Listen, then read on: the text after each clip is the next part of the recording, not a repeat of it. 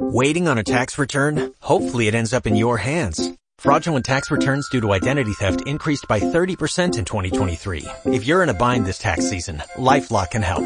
Our U.S.-based restoration specialists are experts dedicated to helping solve your identity theft issues. And all LifeLock plans are backed by the Million Dollar Protection Package. So we'll reimburse you up to the limits of your plan if you lose money due to identity theft. Help protect your information this tax season with LifeLock. Save up to 25% your first year at LifeLock.com slash aware. Bienvenidos a 1521 Podcast, una iniciativa dirigida por Benito Rial y auspiciada por el proyecto de investigación Los Límites del Disenso. Este podcast contiene la conferencia en castellano de Victoria Pineda, catedrática de literatura comparada en la Universidad de Extremadura, titulada El viaje de un género editorial entre la Europa protestante y la católica, las antologías de arengas con fin educativo. Esperamos que lo disfrutes. Al investigar la inclusión de la disciplina histórica en los currículos escolares de la Edad Moderna, Arnaldo Momigliano observó que en países como Italia, Francia o España no fue hasta el siglo XVIII cuando la historia empezó a formar parte como miembro de pleno derecho de los planes de estudio universitarios, mientras que en Inglaterra la enseñanza de la materia está documentada desde el XVII y en las universidades alemanas desde principios del, del XVI. Momigliano se pregunta por las posibles razones que llevaron a que el estudio de la historia se abriese paso en Alemania antes que en otros territorios europeos y llega a la conclusión de que ese adelanto se debió a una combinación de factores. Una especie de patriotismo o nacionalismo alemán frente a la autoridad de Roma, la convicción de la nobleza y los príncipes alemanes acerca de la utilidad de la historia para la educación de los futuros hombres de Estado, y, razón que han subrayado también otros investigadores, la cuestión religiosa que favorecía el interés por la historia eclesiástica y la historia jurídica. El reflejo concreto de esos intereses en las universidades germánicas se expresó de formas diferentes, desde la cátedra combinada de poesía, retórica e historia en Marburgo o en Tubinga, hasta la combinación de, eh, historia y ética en Jena, pasando por cátedras de poesía, que incluían contenidos históricos en Greifswald, Heidelberg o Rostock, o cátedras combinadas de historia y poesía en Viena. Mientras tanto, en los territorios católicos, a falta de una asignatura específica, todavía era posible aprender lo que Momigliano llama historia incidental en la escuela o en la universidad, leyendo, dice él, a los poetas, los oradores y los filósofos en las clases de retórica, humanidades o filología. Sin embargo, la historia, y es lo que espero demostrar, no estaba ni mucho menos ausente de las aulas. Al contrario, era precisamente en las clases de elocuencia o de latín donde los alumnos tenían acceso directo a los textos de los grandes historiadores de la antigüedad. Si bien esos textos se presentaban por sus valores persuasivos como modelos de elocuencia, no cabe duda de que en ellos se aprendían, además, contenidos y modelos de comportamiento, y ese, al fin y al cabo, era el principal cometido de la historia, junto con el de preservar el conocimiento del pasado. Voy a intentar poner algo de luz sobre un pequeño ángulo del desarrollo de la enseñanza de la historia a comienzos de la Edad moderna. El objeto concreto de mi estudio son las antologías de discursos extraídos de obras históricas que sirvieron como instrumentos pedagógicos en las clases de elocuencia de la época. Tal género editorial, si se me permite la expresión, ha sido muy poco estudiado y solo desde hace algunos años el equipo de, de, investigación Arenga de la Universidad de Extremadura ha empezado a sistematizar y analizar la información que hemos ido recopilando. Hasta el momento hemos localizado 116 antologías de discursos publicadas en los siglos XVI y XVII.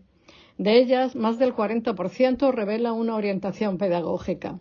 Se trata de compilaciones que recogen los discursos, es decir, arengas, exhortaciones, contiones, oraciones, alocuciones, etcétera, que los historiadores ponen en boca de los protagonistas de los hechos que narran un general delante de su ejército, un gobernante delante de una asamblea, un embajador ante un dignatario extranjero o un mandatario ante la muerte de un héroe o ante una desgracia colectiva. Se trata, por tanto, de una de esas vías, en principio secundarias o subsidiarias, de transmisión de la historia en las aulas.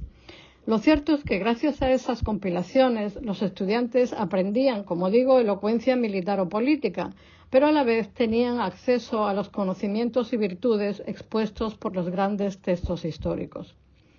Con las lógicas variaciones, la estructura de los libros, que ya es bastante estable para finales de la década de 1530, se articula en torno a una serie de componentes paratextuales perfectamente distinguibles entre sí desde el punto de vista tipográfico. Estos elementos que acompañan o arropan a los textos de las arengas propiamente dichos son los títulos, con información del hablante, el destinatario, el contenido y la ocasión del discurso, los argumenta, las apostillas marginales y los comentarios de tipo retórico. Todo ello se completa además con índices rerum et verborum y sobre todo con índices de las oraciones, que pueden organizarse siguiendo el orden alfabético de los nombres de los hablantes, el orden de aparición de las arengas en las obras originales, pongamos por ejemplo de Tucídides o de Tito Livio, o bien siguiendo las diferentes categorías y subcategorías retóricas a las que pertenecen los discursos. Del análisis de las colecciones publicadas en el primer tercio del 500 se desprenden conclusiones interesantes. La que me trae aquí es la que tiene que ver con los lugares y los ambientes en que se gestaron y se imprimieron las obras. Excepto la reunida por el benedictino francés Joaquín Perión, impresa en Roma en 1532, todas las demás vieron la luz en Alemania, Leipzig, Colonia, Frankfurt, varias de ellas por personas cercanas a las corrientes reformistas. Melchior Lothar, que imprimió en 1499 una de las primeras compilaciones renacentistas y que se convertiría en un impresor importante ya desde los comienzos de la Reforma. Imprimió carteles de las 95 tesis de Lutero, con quien mantuvo relaciones comerciales y posiblemente intelectuales. Otro nombre es el de Bartolomeo Latomus, que publicó en 1529 un tomito con oraciones de Tito Livio y Cicerón y que era amigo de Erasmo y fue nombrado profesor de elocuencia en el Collège Royal a pesar de las sospechas de luteranismo que se cernían sobre él. O Reinhard Lorik, compilador de una antología de discursos de Livio publicada en 1537, que fue teólogo, además de profesor de elocuencia en la Universidad de Marburgo, a donde llegó después de haber estudiado en la de Wittenberg, considerada, como sabemos, el centro de la Reforma en la que enseñaba Philip Melanchthon. La de Marburgo, además, fue la primera universidad protestante de Alemania creada para difundir el, luteranismo. Estamos entonces ante un género de desarrollo eminentemente germánico y eminentemente protestante. Es un fenómeno que encaja con ese interés por la enseñanza de la historia que se manifestó en Alemania desde las primeras décadas del siglo XVI. Ello no impidió, sin embargo, que a partir de los años 60, primero de manera aislada y desde los 90 con ritmo creciente, las instituciones educativas católicas y singularmente los jesuitas aprovechasen los materiales ya publicados para incorporarlos a sus colecciones de textos de clase o para crear otros nuevos claramente inspirados en ellos. La primera muestra de esta, llamémosle, adaptación fue una reedición impresa en Italia de una antología que Loring, a quien ya he citado, había publicado en 1541. La obra original era una colección que agrupaba arengas sacadas de varios historiadores latinos. El volumen había salido de la imprenta de la Universidad de Marburgo, donde el, editor Christian Egenolf, amigo de Erasmo, de Melanchthon y de otros destacados reformadores, fue impresor oficial entre 1538 y 1543. Diecinueve años más tarde, en 1560, la obra se reeditó en Brescia, en el taller de Pietro Maria Marchetti. En esta edición, la portada del libro luce bien visible el emblema de los jesuitas y la dedicatoria de Lorig y su nombre han sido sustituidos por una dedicatoria del impresor Marchetti, que añade también un conjunto de citas con juicios críticos acerca de Tito Livio. Fuera de eso, el contenido de las dos ediciones es idéntico. No cabe duda de que los cambios apuntan a un intento de hacer la obra aceptable al público católico de una ciudad, Brescia, cuya historia está especialmente vinculada a los jesuitas por la presencia desde 1540 de pequeños grupos cercanos a la compañía y donde se hablaba de erigir un collegium ya desde los principios de los años 50. Hay que esperar hasta 1588 para asistir a la publicación de una nueva antología jesuita. En este caso se trata de una antología original, no de, una reedición. El compilador fue Girolamo Brunelli, que recogió una serie de oraciones de Genofonte para sus estudiantes del Colegio Romano, donde enseñaba latín, griego y hebreo. La cispa de Brunelli prendería de inmediato y en los diez años siguientes se publicaron al menos otras tres colecciones preparadas por jesuitas para sus alumnos. Uno fue la que salió en Amberes del taller de Moretus, yerno y sucesor de Plantino, cuyas prensas estamparon entre 1594 y 1595 varios volúmenes para uso en los colegios jesuitas. La segunda fue estampada en Ingolstadt, donde la universidad se había convertido en un importante centro contrarreformista. Allí el impresor Adam Sartorius sacó una compilación de oraciones selectas de Tito Livio, obra que acompañaría en su catálogo a un buen número de títulos de otros padres de la compañía. Esa antología, a su vez, inspiraría la eh, elaboración de otra, esta vez de oraciones completas, no de oraciones selectas, de Livio, que se publicó en Colonia por Arnold Milius en 1598. La década de los 90 es entonces la del rápido auge de las antologías jesuitas. No olvidemos que estos son casi exactamente los años en que la compañía está buscando una fórmula satisfactoria para su ratio studiorum, fórmula que se encontraría definitivamente, como se sabe, en 1599. Momiliano recuerda cómo dentro de la orden algunas provincias, como la provincia renana y la Germania superior, se habían manifestado incluso a favor de programar una clase de historia en el currículum, o al menos de dedicar más tiempo para la materia pero la oficialización de la asignatura dentro del plan de estudios no ocurriría hasta mucho tiempo después.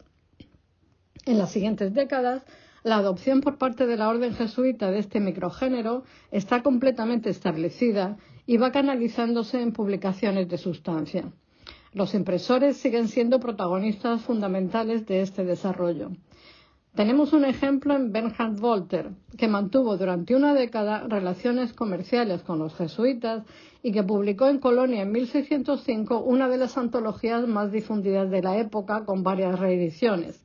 Era una colección de oraciones de historiadores latinos basada en otra anterior no destinada al uso escolar.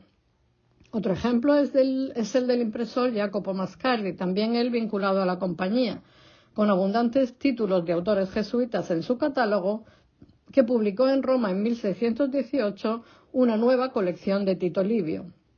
Y por supuesto, junto al papel crucial de los impresores, los propios miembros de la compañía siguieron confeccionando nuevas colecciones. Podemos citar a Fabiano Strada o a Antoine Verjus. Y también podemos citar a Giuseppe Ricci, este último de la Orden de los Padres Omascos. Mientras tanto, en la Europa reformada, la publicación de antologías seguía un ritmo si cabe mayor. La lista es larga y no cabe enumerar todos los títulos. Bastará recordar que algunas colecciones, como la de Leiden 1626, se compiló específicamente en el marco de la reforma del plan de estudios propuesta en Holanda en 1625, lo que garantizó que la obra se publicara abundantemente hasta bien entrado el siglo XVIII. Tenemos otras colecciones impresas en Ginebra, en Breslau, en Leipzig, Königsberg, Helmstedt, etc. Generalmente por profesores de elocuencia que podían ser además teólogos luteranos o en todo caso hombres cercanos a la Reforma, quienes probablemente pretendían llevar a término el deseo de Melanchthon de recuperar el valor didáctico de la dialéctica y la retórica, pero no ya en términos teóricos, sino como demostración de su relevancia práctica. En este rápido recorrido hemos entrevisto cómo se forjó el género, cómo se asentó y cómo se fue modificando para atender a los diferentes gustos y necesidades de cada situación y cada lugar, en un viaje entre la Europa protestante y la Europa católica. Varios fueron los agentes que propiciaron estos movimientos. Los compiladores, desde luego, muchos de ellos profesores de retórica con una decidida inclinación hacia los problemas historiográficos, los impresores, que tan decisivamente participaron en la difusión del género, y las propias autoridades académicas, a la par que religiosas, desde los organizadores de la ratio jesuita hasta los impulsores del cambio de planes de estudio en la Holanda reformada en la década de 1620. Un último corolario de este análisis es el que nos invita a distender nuestras expectativas acerca de las fronteras de las disciplinas, abandonar la dicotomía entre historia incidental e historia verdadera y, si es posible, aceptar la imbricación entre los saberes que con tanto arraigo se manifestó en la educación durante la Edad Moderna. Si te ha gustado este podcast, regístrate en nuestra newsletter o síguenos en las redes sociales. 1521 está en iVoox, Spotify y Apple Podcast. No te olvides de compartirlo.